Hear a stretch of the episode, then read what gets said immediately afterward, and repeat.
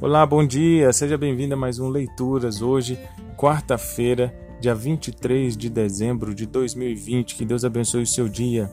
Continuamos aqui a nossa leitura do Advento, hoje, leitura de número 24.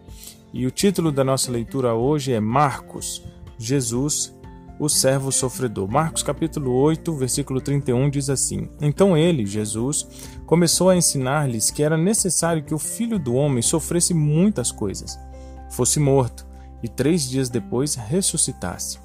O ponto central do Evangelho de Marcos é a cruz de Cristo. Quando os doze apóstolos compreenderam quem Jesus era e o confessaram como Messias, ele começou a ensiná-los sobre a cruz. Isso foi um divisor de águas no ministério de Jesus, bem como no Evangelho de Marcos.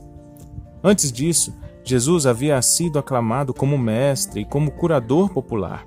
Ele, no entanto, não havia vindo para ser esse tipo de Messias. Assim, daquele momento em diante, ele ensinou seus discípulos abertamente sobre a necessidade de seus sofrimentos e de sua morte.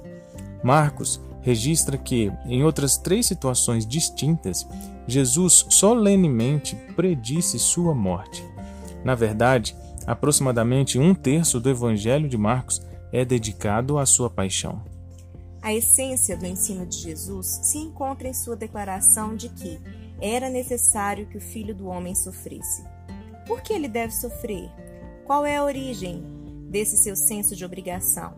É porque as Escrituras devem se cumprir? Por quê? Então, o Filho do Homem.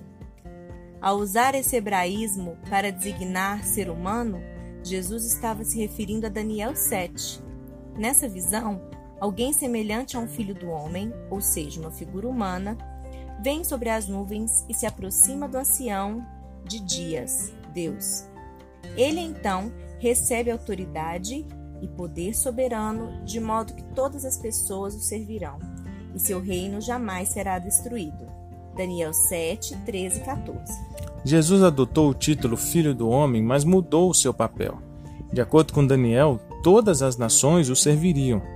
De acordo com Jesus, ele tinha vindo para servir e não para ser servido.